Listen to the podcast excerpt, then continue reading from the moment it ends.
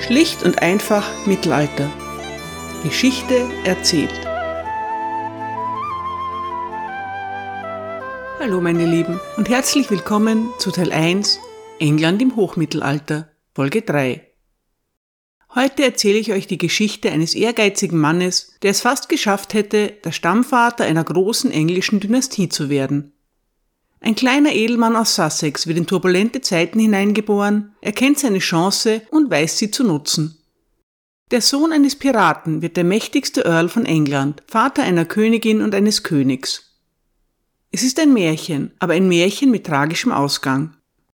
Unser Held muss ihn nicht mehr miterleben. Heute geht es um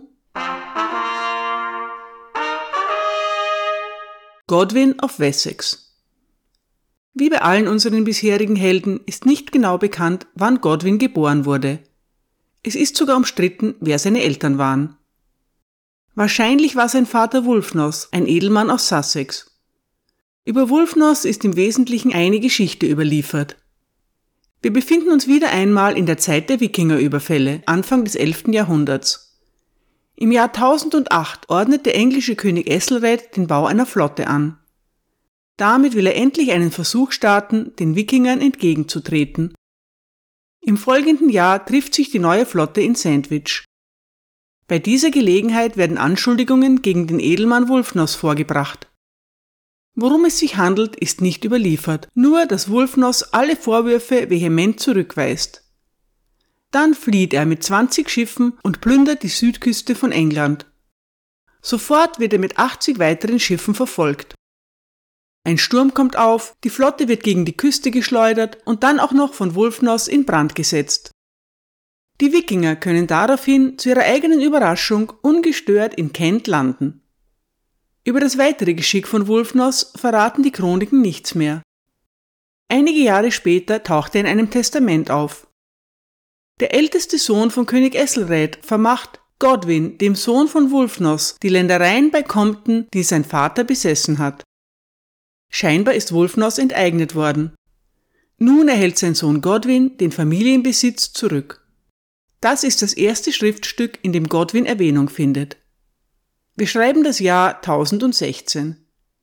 In England sind neue Zeiten angebrochen. Der Wikinger Knut hat England erobert und braucht nun dringend Verbündete im Land. Viele wichtige Männer sind bei den Kämpfen um die Herrschaft umgekommen. Andere werden von Knut als Verräter hingerichtet. Der junge Godwin hingegen kommt bei König Knut gut an. Die beiden verstehen einander. Beide sind willensstarke junge Burschen Anfang 20, die schon früh Verantwortung übernehmen müssen.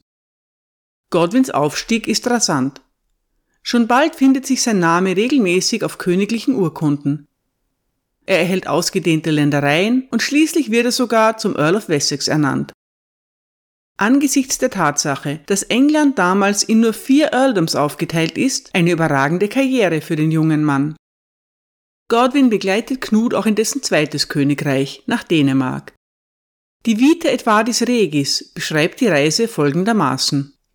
Zitat Godwin war des Königs untrennbarer Begleiter auf der ganzen Reise. Hier prüfte der König seine Weisheit, hier seine Beharrlichkeit, hier seinen Mut im Krieg. Er fand heraus, wie gut Godwin in Beredsamkeit war und welchen Vorteil es für ihn in seinem neu erworbenen Königreich wäre, wenn er ihn durch eine angemessene Belohnung enger an sich binden würde. Infolgedessen ließ er den Mann, den er so lange auf diese Weise geprüft hatte, in seinen Rat ein und gab ihm seine Schwester als Ehefrau. Zitat Ende. Dazu sind zwei Dinge zu bemerken. Die Vita Edvardis Regis, kurz Vita, ist eine Biografie von Edward dem Bekenner, die dessen Witwe Edith nach seinem Tod in Auftrag geben lässt. Edith ist die Tochter von Godwin. Die Vita ist in weiten Teilen ein Loblied auf ihre Familie und daher, was Godwin betrifft, mit Vorsicht zu genießen. Es ist aber zweifelsfrei richtig, dass Godwin von Knut hoch geachtet wird. Zweitens, Godwins Frau Gita ist nicht die Schwester von Knut. So nobel ist Godwin dann wieder auch nicht.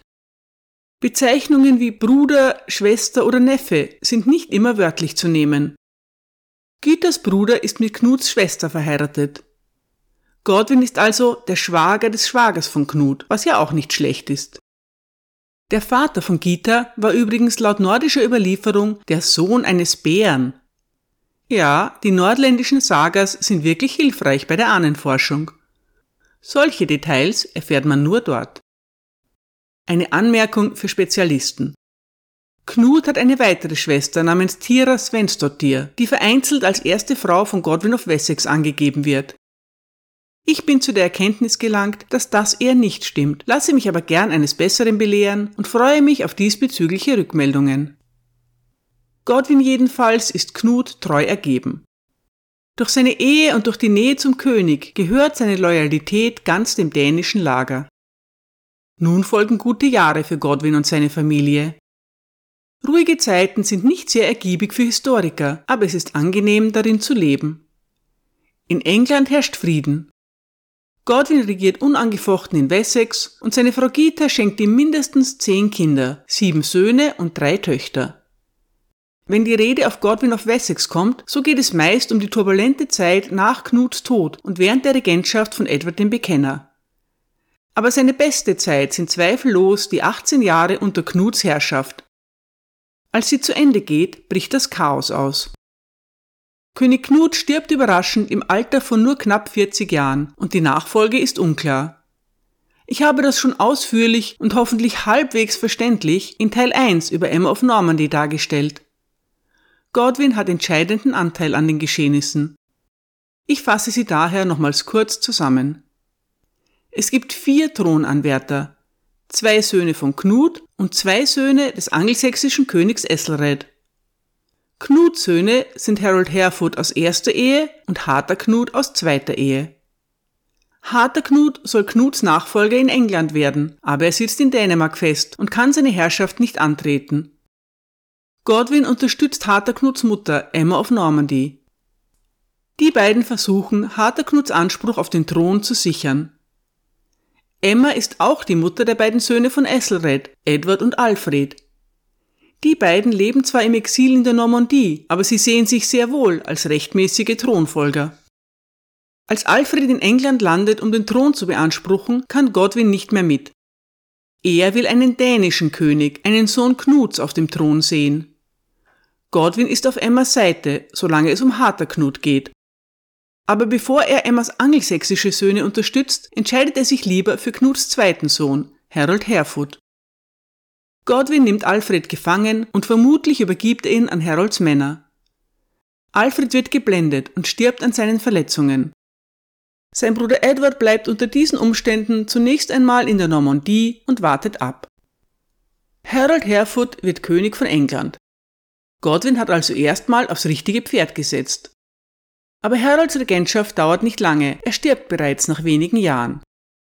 Sein Halbbruder Harterknut, der schon eine Invasion Englands geplant hatte, wird ohne weitere Diskussionen neuer König von England.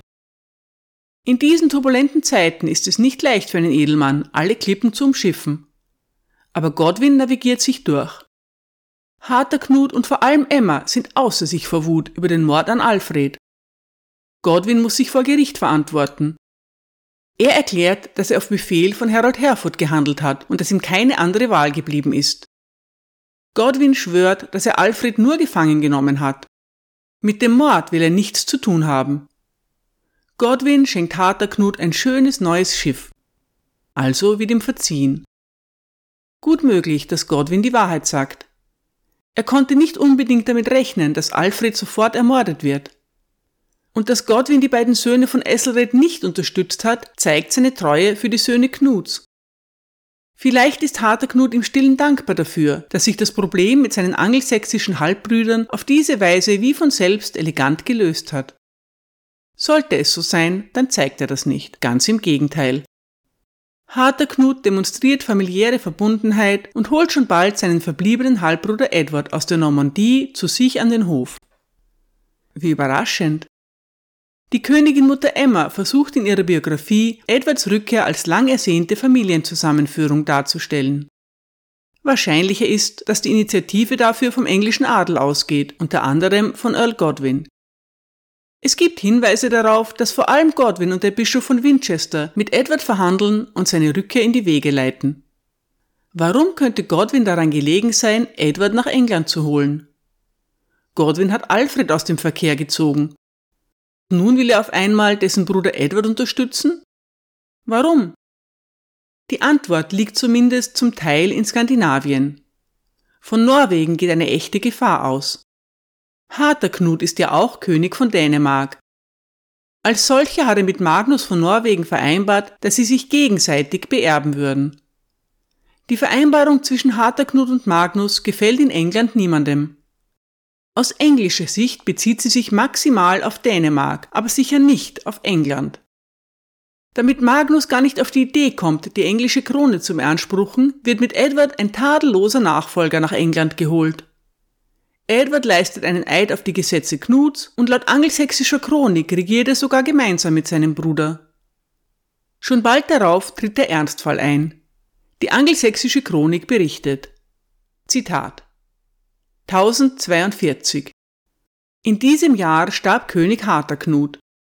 Als er an seinem Getränk stand, stürzte er plötzlich mit einem schrecklichen Krampf zu Boden. Und dann hielten die, die nahe bei ihm waren, ihn fest und er sprach danach kein einziges Wort. Und er starb am sechsten Tag vor den Iden des Juni. Zitat Ende. Wer sich ein Bild von Harter Knuts Tod machen will, dem empfehle ich die Todesszene von Joffrey aus Game of Thrones. Für mich persönlich besteht der größte Spaß an Game of Thrones aus dem Herauspicken der historischen Versatzstücke, aus denen die Handlung so schamlos und so meisterlich zusammengesetzt wurde. Aber ob Harterknut vielleicht, ebenso wie Joffrey, ermordet wurde oder ob gar Godwin seine Hände im Spiel hat, auf diese Spekulationen möchte ich mich nicht einlassen. Nur so viel. Außer seiner Mutter Emma weint Harterknut in England kaum jemand eine Träne nach. Harterknuts Nachfolger ist jedenfalls bereits vor Ort. Edward wird vom Witan sofort als neuer König von England anerkannt. Die angelsächsische Chronik vermerkt, Zitat, und bevor Harterknut noch begraben war, wählten in London alle Leute Edward als König. Möge er es bleiben, solange Gott es ihm gewähren wird. Zitat Ende. Magnus von Norwegen aber findet tatsächlich, dass er der rechtmäßige Erbe von Harterknut ist. Er schnappt sich die Krone von Dänemark und zeigt auch bald großes Interesse an England. Fünf Jahre lang, bis zum Tod von Magnus, stellt die norwegische Invasion eine ständige Bedrohung für England dar. Edward beginnt seine Herrschaft in bestem Einvernehmen mit seinen Magnaten, auch mit Godwin. Falls der neue König gegen irgendjemanden einen Groll hegt, dann eher gegen seine Mutter Emma als gegen einen seiner Earls. Godwin ist dabei, als Edward nach Winchester reitet, um seiner Mutter die Staatskasse abzunehmen. Seine eigene Position als Earl of Wessex ist unumstritten. Godwin schenkt Edward auch wieder ein Schiff, ein noch viel größeres diesmal. Schiffe schenken, das ist sein Ding. Hat ja schon bei Harterknut gut funktioniert. Und es klappt auch diesmal. Godwin steht zunächst hoch in Edwards Gunst. Das ist ein Widerspruch zu der oft gehörten These, dass Edward einen tiefen Groll gegen Godwin hegt und nur lange Zeit zu schwach ist, um sich gegen ihn zur Wehr zu setzen. Vielleicht kommt diese Annahme aus einer zu modernen Interpretation der mittelalterlichen Welt. Edward muss doch unversöhnlich gegenüber dem Mann sein, der die Schuld am Tod seines Bruders trägt, oder? Es ist aber gar nicht sicher, dass Edward Godwin die Schuld an Alfreds Tod gibt oder dass er eine besonders gute Beziehung zu seinem Bruder hatte. Edward lässt Alfred jedenfalls posthum keinerlei Ehrungen zuteil werden. Wieso sind die Brüder überhaupt getrennt voneinander nach England aufgebrochen? Wollte Alfred seinem älteren Bruder zuvorkommen? Das lässt sich alles nicht mehr klären, aber fest steht, dass Godwin mit Gunstbeweisen überschüttet wird. Der Earl of Wessex ist nicht arm an Ländereien, aber eine von Edwards ersten Aktionen besteht darin, Godwins Earldom auf Kent auszudehnen.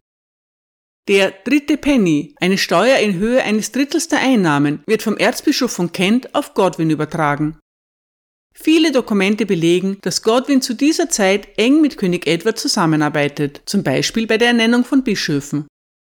Es ist aber nicht erkennbar, dass Godwin den König dominiert und Edward sein hilfloses Opfer ist. Edward ist bereits um die 40, als er König von England wird. Aber er ist noch Junggeselle. Weder aus der Normandie noch aus England sind irgendwelche Liebschaften oder unehelichen Kinder bekannt. Das hilft ihm später auf seinem Weg zum heiligen Edward dem Bekenner. Für einen englischen König ist Fruchtbarkeit aber eindeutig höher zu bewerten als Keuschheit. Ein König muss heiraten, darüber gibt es gar keine Diskussion. Godwin weiß Rat. Seine Tochter Edith ist eine ideale Kandidatin. Tatsächlich ist Edith eine gute Wahl für Edward. Er selbst hat ja sein halbes Leben in der Normandie verbracht und ist daher ein Fremder in England. Wenn er überhaupt noch Englisch spricht, dann zweifellos mit einem schauerlichen Akzent. Edith stammt aus einer der führenden Familien Englands, hat eine ausgezeichnete Bildung genossen und kennt die Sitten und Gebräuche des Landes. Sie ist etwa halb so alt wie ihr Bräutigam, worüber aber zu dieser Zeit niemand die Stirn runzelt. So bleibt Edith mehr Zeit, um für zahlreichen Nachwuchs zu sorgen. Sie stammt ja aus einer fruchtbaren Familie. Umso besser. Edith heiratet also Edward und sie wird auch gleich zur Königin gekrönt, was nicht selbstverständlich ist. Nun wird Godwin, der mächtigste Mann in England, auch noch der Großvater des nächsten Königs werden. Alle seine ambitionierten Pläne sind aufgegangen. Der Autor der Vita Edvardis Regis findet nur lobende Worte für die junge Königin. Da Edith selbst dieses Werk beauftragt hat, ist das wenig überraschend. Laut der Vita ist Edith eine unvergleichliche Braut, tugendhaft, intelligent, gut ausgebildet, talentiert und großzügig. Sie verhält sich auch bei informellen Gelegenheiten bescheiden und sitzt oft zu Edwards Füßen. Außerdem ist sie eine weise Beraterin. Dass die Realität dieser Ehe ganz anders ausgesehen haben dürfte, zeigt sich einige Jahre später. Auf jeden Fall stellen sich keine Kinder ein, was sicher eine große Enttäuschung für alle Beteiligten ist. Die Vita erklärt die Kinderlosigkeit des Königspaares später mit der lebenslangen Keuschheit Edwards. Das ist zu einer Zeit, als schon emsig an seiner Heiligsprechung gearbeitet wird. Vor allem unter normannischen Chronisten kursiert auch die Variante, dass Edward sich der Heirat nicht widersetzen kann und die Ehe aus Rache an Godwin nicht vollzieht. Entscheidet selbst, ob euch das plausibel vorkommt. Nach einigen Jahren zeigen sich Risse in der Beziehung von Edward und Godwin. Das liegt zum Teil an Godwins, selbst für die damalige Zeit extrem verhaltensauffälligen ältesten Sohn Sven. Ich werde seine Geschichte in der nächsten Folge ausführlich erzählen. Für diesmal reicht es zu wissen, dass Sven aus England verbannt wird und selbst Godwin ihm zunächst nicht helfen kann. Außerdem ist Godwin am englischen Hof zunehmend isoliert durch seine ständigen Versuche, Unterstützung für seinen Neffen Sven Estridsson zu organisieren. Der junge Däne bittet England mehrmals um Hilfe in seinem Kampf gegen Magnus von Norwegen, aber außer Godwin ist niemand dafür. Dass es ihm nicht gelingt, den Hof davon zu überzeugen, Sven Estridsson zu unterstützen, ist ein weiteres Zeichen dafür, dass Godwin den König keineswegs dominiert. Ein weiterer Streitpunkt sind die normannischen Vertrauten, die Edward als Berater an seinen Hof holt. Als der Erzbischof von Canterbury stirbt, wählen die Mönche einen Verwandten von Godwin zu seinem Nachfolger. Aber Edward ernennt einen normannischen Geistlichen, Robert of Jumier, zum neuen Erzbischof von Canterbury. Die Mönche bitten Godwin um Unterstützung, aber sein Einfluss reicht nicht aus, ihnen zu helfen. Dann eskaliert die Situation und folgende Geschichte soll der Auslöser sein. Der Graf von Boulogne ist zu Besuch in England. In Dover randalieren seine Gefolgsleute, woraufhin sich die Bürger von Dover zur Wehr setzen. Einige Soldaten des Grafen kommen ums Leben, Daraufhin beschwert sich der Graf von Boulogne bei König Edward. Dover gehört zum Herrschaftsgebiet von Godwin. Edward befiehlt daher Godwin, die Bürger von Dover zu bestrafen. Godwin weigert sich, der König besteht darauf und Godwin rebelliert. Eine rührende Geschichte. Perfekt geeignet, um Godwin gut aussehen zu lassen und die wahren Gründe zu verschleiern. Was könnte wichtig genug sein, um eine Rebellion anzuzetteln und die Verbannung zu riskieren? Eine Auseinandersetzung zwischen einem französischen Grafen und ein paar Bürgern? Kaum. Was aber könnte wirklich, wirklich wichtig sein? Vielleicht die Frage der Thronfolge? Wenn schon kein Enkel in Sicht ist, so möchte Godwin wenigstens seinen dänischen Neffen Sven Estridsson als Edwards Erben etablieren. Sven ist immerhin ein Neffe von Knut doch der König hat eine andere Idee. Edwards zweite Heimat ist die Normandie. Dort kennt er alle wichtigen Leute, dort hat er selbst jahrelang gelebt. Und eine Allianz mit der Normandie wäre auch die richtige Antwort auf die Bedrohung durch die Norweger. Außerdem gibt es zunehmend Probleme mit Flandern und dem ehrgeizigen Grafen Balduin. Nun will Edwards normannischer Neffe, Fürst William, auch noch Mathilda von Flandern heiraten. Edward hat keine Tochter, die er seinem Neffen anbieten kann, aber er hat etwas anderes, den Thron von England. Der König versucht, seine Gefolgsleute in England von seiner Idee zu überzeugen, aber zumindest Godwin ist strikt dagegen. Trotzdem treibt der König die Sache voran. Schließlich ist Godwin gezwungen, einen Eid zu schwören, dass er William of Normandy als Thronfolger akzeptieren wird. Zur Sicherheit muss die Familie Godwin sogar zwei Geiseln stellen. Godwins Sohn Wulfnos und sein Enkel Hakon werden an Edward übergeben und einige Zeit später in die Normandie gebracht. Das ist ein Grund für eine Rebellion. Und Godwin rebelliert. Einige Zeit lang sieht es nach einer bewaffneten Auseinandersetzung aus, aber bald muss Godwin erkennen, dass die anderen Earls von England seine Rebellion nicht unterstützen. Niemand möchte einen Bürgerkrieg riskieren und schon gar niemand möchte die Waffen gegen den König erheben. Edward beruft eine Versammlung ein, auf der beschlossen werden soll, was mit Godwin und seinen Söhnen zu geschehen hat. Godwin verlangt eine Garantie für seine Sicherheit, die er nicht erhält. Also weigert er sich zu kommen und wird verbannt. Innerhalb von fünf Tagen müssen der Earl und seine Familie das Reich verlassen. So schnell kann alles vernichtet sein, wofür man jahrelang gearbeitet hat. Aber Godwin ist ein echter Kämpfer und denkt nicht einmal daran, aufzugeben. Godwin, seine Frau Gita und drei seiner Söhne gehen nach Brügge, der Hauptstadt von Flandern. Godwins Sohn Tostig ist mit der Schwester des Grafen von Flandern verheiratet. Graf Balduin ist ein alter Ränkeschmied und hat nichts dagegen, die Familie eine Weile bei sich aufzunehmen. Zwei weitere Söhne von Godwin fliehen nach Dublin. Das ist kein Zufall. Dublin eignet sich hervorragend dafür, kampferprobte Wikinger als Söldner zu verpflichten. Die Verbanden verlieren keine Zeit. Sie beginnen sofort damit, ihre Rückkehr nach England vorzubereiten. Robert de Chimier, der normannische Erzbischof von Canterbury, drängt Edward dazu, sich von Edith scheiden zu lassen. Dazu kann sich der König nicht durchringen, aber Edith wird in ein Kloster geschickt und alle ihre Besitztümer werden eingezogen. Edward ist die Godwins los. Im Moment.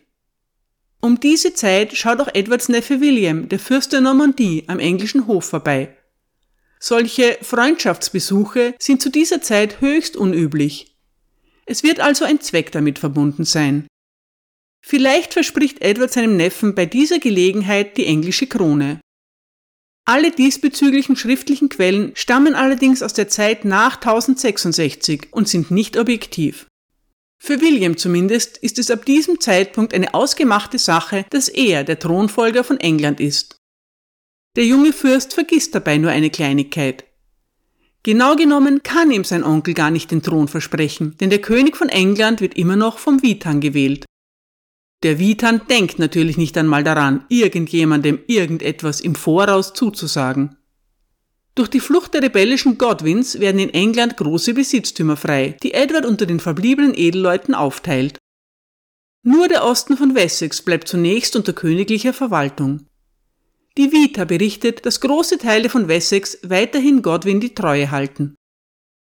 Kurz darauf kehrt Godwin mit einer Flotte nach England zurück. Gleichzeitig brechen seine Söhne mit acht Schiffen aus Dublin auf.